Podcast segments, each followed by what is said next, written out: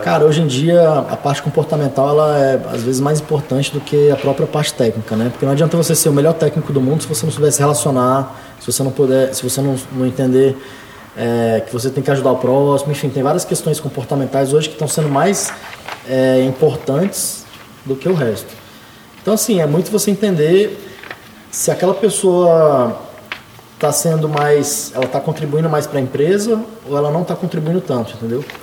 Por exemplo, você só vai de fato, por exemplo, promover um funcionário se ela for essa pessoa que tem um comportamento, uma, se ela souber se relacionar, se ela for é, tiver essa, essa, inteligência emocional de saber é, não explodir, se ela souber aguentar pressão, tem várias coisas que você vai ter que avaliar nela para saber se faz sentido ela continuar contigo como empregado e mais que isso, se faz sentido ela crescer na empresa.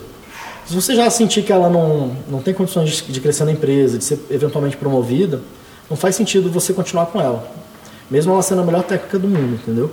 Minha opinião. Então, a questão do relacionamento para mim é muito importante. Também, como que ela se comporta nessas questões de, de pressão, de... Se ela foge muito do, do padrão, às vezes ela pode estar, tá, sei lá, muito para cima, às vezes muito para baixo, tem essas questões também, sabe?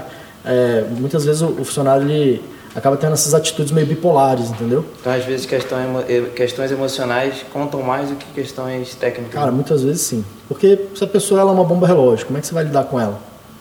Você não sabe nem se eventualmente ela vai te causar um problema maior. Quer dizer, sei lá, às vezes até te colocar na justiça, causar uma, um problema com o cliente, é, cometer um assédio, umas coisas assim. Então, você tem que entender se aquela pessoa está relativamente estável, se ela sabe lidar com o outro, se ela sabe respeitar o próximo.